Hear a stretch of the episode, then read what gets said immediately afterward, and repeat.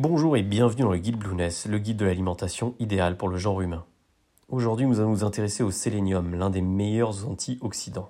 Cet, oligo, cet oligo-élément est indispensable à notre organisme et possède tous les pouvoirs dont on souhaiterait un jour disposer, celui de ralentir le vieillissement et d'anéantir les virus.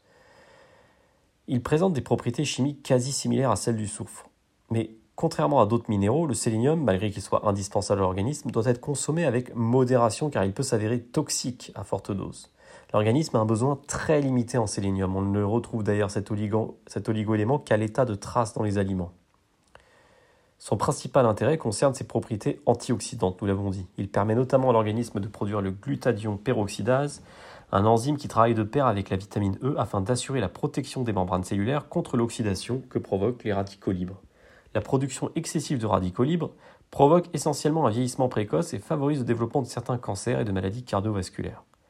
Le sélénium assure le bon fonctionnement du système immunitaire et de la glande thyroïde.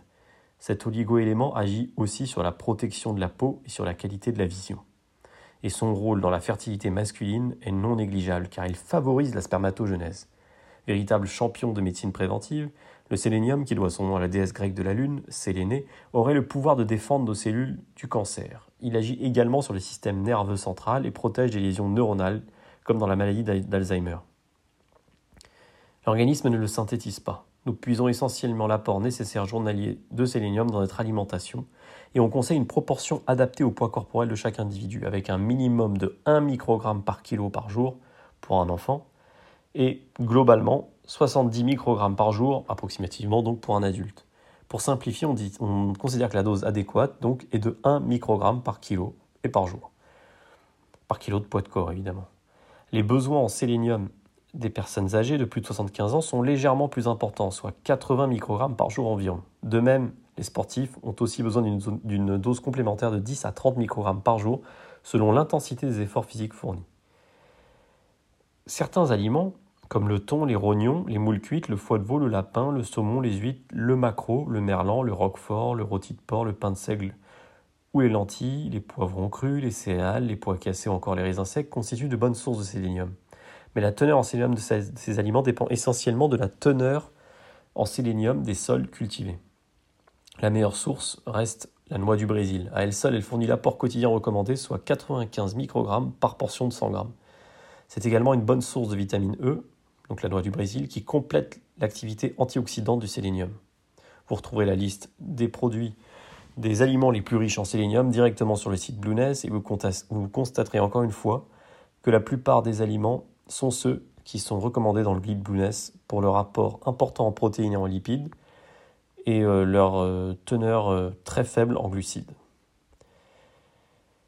Enfin, on observe rarement des cas d'excès de sélénium, car celui-ci ne peut devenir pro-oxydant qu'en cas d'extrême surdosage. L'excès de sélénium est souvent lié à une supplémentation excessive ou à l'ingestion d'une eau de boisson riche en cet oligo-élément. C'est pourquoi il faut faire attention. Les rares cas d'excès chronique se traduisent par une chute des cheveux et des ongles, des liaisons cutanées, de la fatigue, des troubles digestifs, une haleine similaire à l'odeur de l'ail, de l'irritabilité et un goût métallique dans la bouche. Par ailleurs, certaines souches de la population sont exposées à des carences. C'est le cas notamment des personnes âgées, des végétariens, des personnes qui souffrent de problèmes d'absorption intestinale, des alcooliques, des fumeurs, des personnes qui vivent dans des régions où les sols sont pauvres en sélénium, et enfin des sportifs. Pour la sécurité, la dose limite de sélénium à ingérer au quotidien est de 150 microgrammes par jour maximum, un apport que nous devons essentiellement puiser dans nos aliments ou de boissons et accessoirement dans des compléments alimentaires en accord avec un médecin. Chez les femmes enceintes et allaitantes, tout excès peut s'avérer toxique, il faut faire très attention. A l'inverse, un déficit en sélénium se traduit généralement par une arythmie cardiaque, une faiblesse musculaire, une moindre résistance aux infections, une anémie et enfin des manifestations arthrosiques. Ce sera tout pour le sélénium. À très vite dans le guide Blueness.